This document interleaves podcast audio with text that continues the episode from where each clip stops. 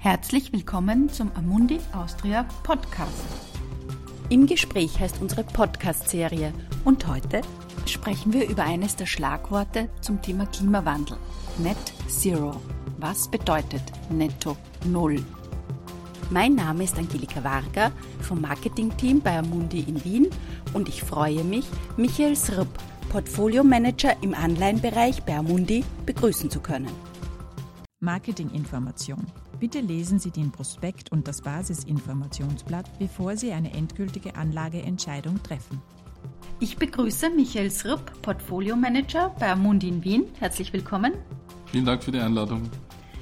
Herr Sripp, wir haben uns ein etwas sperriges Thema ausgesucht, nämlich Net Zero, übersetzt Netto Null. Das ist eigentlich ein, ein Standardvokabel beim Thema Klimaschutz, aber was genau versteckt sich hinter der Net Zero, hinter dieser Null? Netto Null heißt in dem Zusammenhang, dass man äh, nicht mehr Treibhausgase emittiert, als äh, von unserem Planeten quasi absorbiert werden können, vereinfacht gesagt wenn man sich bildhaft eine Waage vorstellt, wo auf der einen Waagschale die ganzen Treibhausgase sind, die wir produzieren und auf der anderen Seite der Waagschale die Treibhausgase sind, die aus der Atmosphäre entfernt werden, bezeichnet Net Zero vereinfacht gesagt den Zustand, wo diese Waage quasi im Gleichgewicht ist. Wie können wir die Waage ins Gleichgewicht bringen? Indem wir auf der einen Seite weniger dieser Treibhausgase ausstoßen und auf der anderen Seite mehr von ihnen aus der Atmosphäre entnehmen. Sie haben Treibhausgas gesagt. Das berühmteste Treibhausgas ist ja das CO2. Warum spielt das so eine zentrale Rolle in der Diskussion? Was hat es mit dem äh, CO2-Footprint auf sich?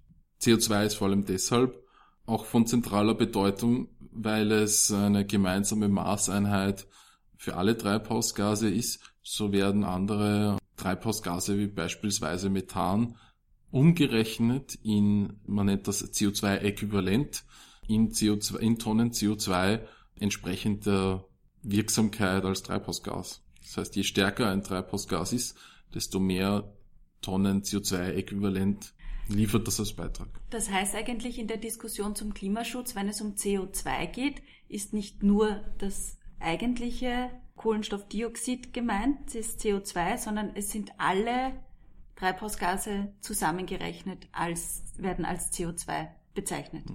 Man muss da ein bisschen aufpassen. Manchmal ist natürlich schon dezidiert von CO2 die Rede.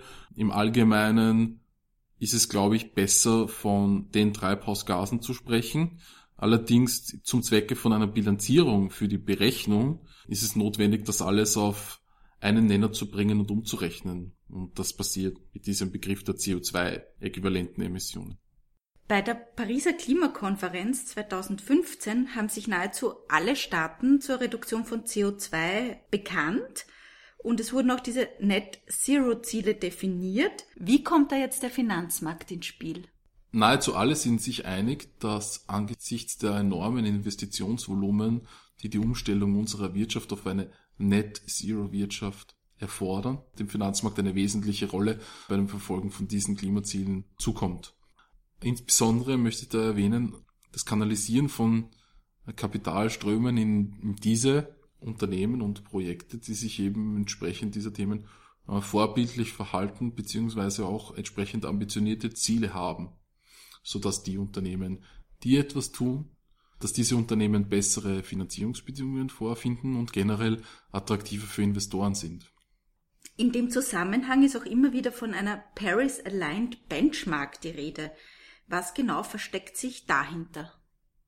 Ja, es sind sich zwar alle einig, wie vorher schon besprochen, dass der Finanzmarkt eine wesentliche Rolle spielt, aber noch keiner hat gesagt, wie genau.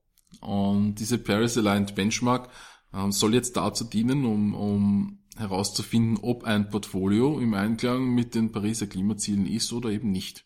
Es ist also eine Richtlinie, wie ein Portfolio aussehen muss, um im Einklang mit den Pariser Klimazielen zu sein. Was steht da drinnen? Zuallererst muss ein Portfolio im Vergleich zu herkömmlichen Portfolien äh, bereits einen 50% reduzierten äh, Fußabdruck äh, ausweisen und gleichzeitig muss es auch auf einem Pfad sein, welcher die Emissionen jedes Jahr um mindestens 7% reduziert.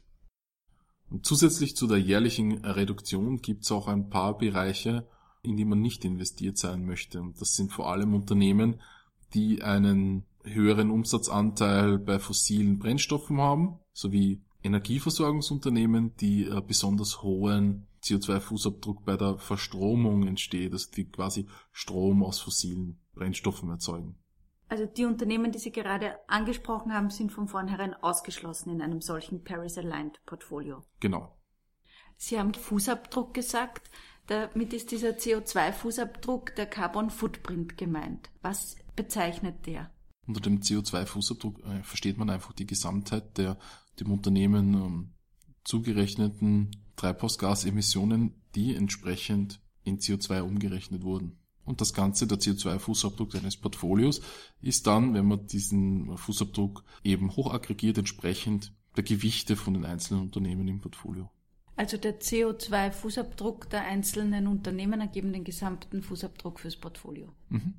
Woher weiß ich als Investor eigentlich, ob die Ziele, die ein Unternehmen kommuniziert in Sachen Net Zero, ob diese Ziele seriös oder ausreichend sind?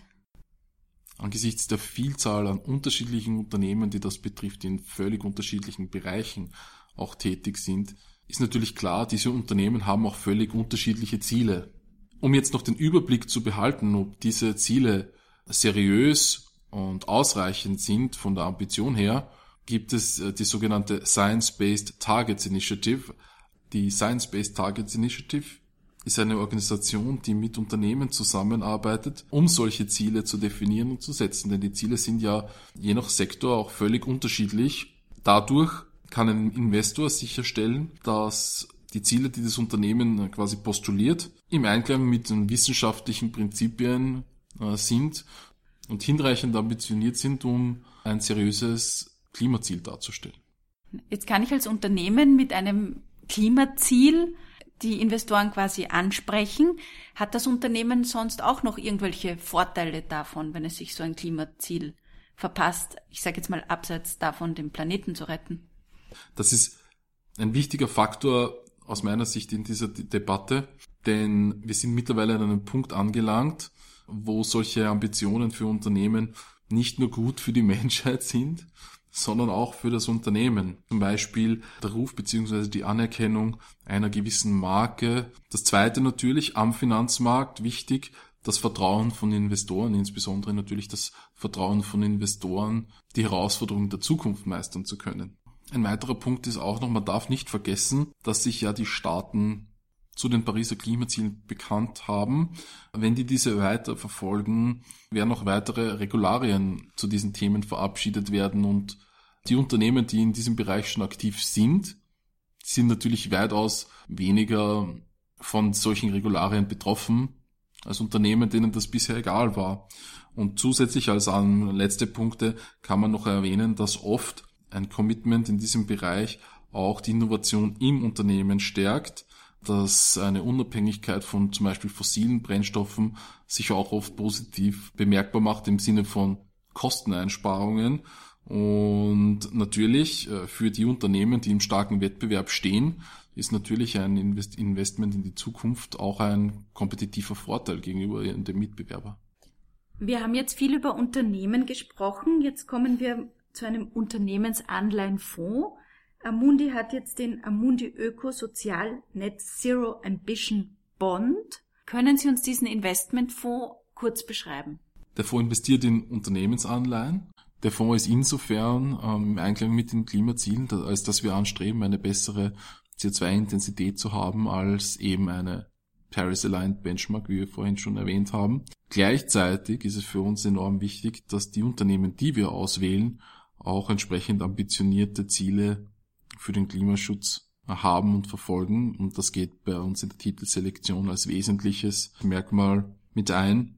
Der Fonds hat auch das österreichische Umweltzeichen für nachhaltige Finanzprodukte und investiert demnach auch entsprechend der Kriterien, die dafür erforderlich sind. Sie haben gesagt CO2-Intensität. Können Sie uns das noch kurz erklären? Ja, bei der Bewertung von Portfolios im Hinblick auf ihren CO2-Fußabdruck gibt es unterschiedliche Ansätze. Die CO2-Intensität schaut sich an, wie viel CO2 emittiert ein Unternehmen, um eine Million Umsatz zu machen. Das soll sicherstellen, dass große Unternehmen, die hohe Emissionen haben und beispielsweise auch viele Menschen versorgen dadurch, nicht einen Nachteil gegenüber kleinen Unternehmen haben, die in Relation zu dem großen Unternehmen für eine Million Umsatz dann viel mehr CO2 ausstoßen, auch wenn sie absolut weniger ausstoßen. Zum Schluss, Herr Srupp, noch eine Frage, die ich auch schon früher immer wieder gestellt habe. Wird das Thema weiter wichtig bleiben? Ich glaube, bei dieser Frage gibt es in Wahrheit keine zwei Meinungen. Ich glaube, der äh, menschengemachte Klimawandel ist die größte Herausforderung unserer Generation und dementsprechend wird das Thema auch weiter wichtig bleiben, sowohl in unserem privaten Umfeld als auch natürlich äh, beim Investieren in Finanzprodukte. Im Idealfall selbstverständlich wird die Wichtigkeit zurückgehen. Je weiter wir in diesem ambitionierten Pfad Richtung Net Zero voranschreiten und je schneller wir diesem Ziel näher kommen, desto weniger wichtig wird auch das Thema werden. Das heißt, das Ziel ist, dass Net Zero der Normalzustand ist. Ja. Es wird keinen Sinn mehr machen, darüber zu sprechen, weil wir bereits in dieser Welt leben. Herr Srupp, dann wollen wir positiv in die Zukunft blicken, in der Hoffnung, dass wir dieses Ziel erreichen werden. Ich danke für das Gespräch. Danke Ihnen auch. Wichtige Hinweise. Dies ist eine Marketingmitteilung. Die Inhalte dieses Podcasts stellen kein Angebot, keine Empfehlung und keine Aufforderung, in Investmentfonds, Wertpapiere, Indizes oder Märkte zu investieren und keine Finanzanalyse dar. Sie dienen insbesondere nicht dazu, eine individuelle Anlage oder sonstige Beratung zu ersetzen. Jede konkrete Veranlagung sollte erst nach einem Beratungsgespräch erfolgen. Jedes Investment ist mit Risiken verbunden und kann auch den Verlust des gesamten investierten Kapitals zur Folge haben. Erträge werden nicht garantiert. Die Wertentwicklung der Vergangenheit lässt keine verlässlichen Rückschlüsse auf die zukünftige Entwicklung von Investmentfonds, Wertpapieren, Indizes oder Märkten zu. Auch Währungsschwankungen können Investments beeinflussen. Alle Einschätzungen oder Feststellungen stellen den Meinungsstand zu einem bestimmten Zeitpunkt dar und können ohne Verständigung abgeändert werden. Die Informationen, Einschätzungen oder Feststellungen wurden auf Basis von Informationen aus Quellen erstellt oder getroffen, die nach bestem Wissen als verlässlich eingestuft wurden. Falls nicht anders angegeben, ist die Quelle Amundi Austria. Es wird jedoch weder ausdrücklich noch implizit eine Aussage oder Zusicherung über die Richtigkeit oder Vollständigkeit abgegeben. Amundi Austria übernimmt daher keine Haftung für jeglichen Verlust der direkt oder indirekt aus der Verwertung jeglicher in diesem Podcast enthaltenen Information entsteht. Auf der Website amundi.at finden Sie unter regulatorische Informationen im Abschnitt Anlegerrechte eine Zusammenfassung der Anlegerrechte in deutscher Sprache. Wir weisen darauf hin, dass Amundi Austria beschließen kann, die Vorkehrungen aufzuheben, die getroffen wurden, um den Vertrieb in einem Mitgliedstaat der EU sicherzustellen. Dieser Podcast richtet sich ausschließlich an Privatanleger und professionelle Kunden mit Wohnsitz bzw. Sitz in Österreich und ist nicht für US-Persons gemäß Regulation S des US Securities Act von 1933 bestimmt. Das österreichische Umweltzeichen für Finanzprodukte wurde vom Bundesministerium für Nachhaltigkeit und Tourismus für den Fonds verliehen, weil bei der Auswahl von Anleihen neben wirtschaftlichen auch ökologische und soziale Kriterien beachtet werden. Das Umweltzeichen gewährleistet, dass diese Kriterien und deren Umsetzung geeignet sind, entsprechende Aktien und Anleihen auszuwählen. Dies wurde von unabhängiger Stelle geprüft. Die Auszeichnung mit dem Umweltzeichen stellt keine ökonomische Bewertung dar und lässt keine Rückschlüsse auf die zukünftige Wertentwicklung des Finanzprodukts zu. Informationen zu nachhaltigkeitsbezogenen Aspekten finden Sie unter www.amundi.at-privatkunden-nachhaltig-investieren Ueberblick. Amundi ist eine französische Aktiengesellschaft und von der französischen Finanzmarktaufsicht als Fondsgesellschaft zugelassen. Firmensitz ist 75015 Paris, 90 Boulevard Pasteur. Stand der Informationen November 2022.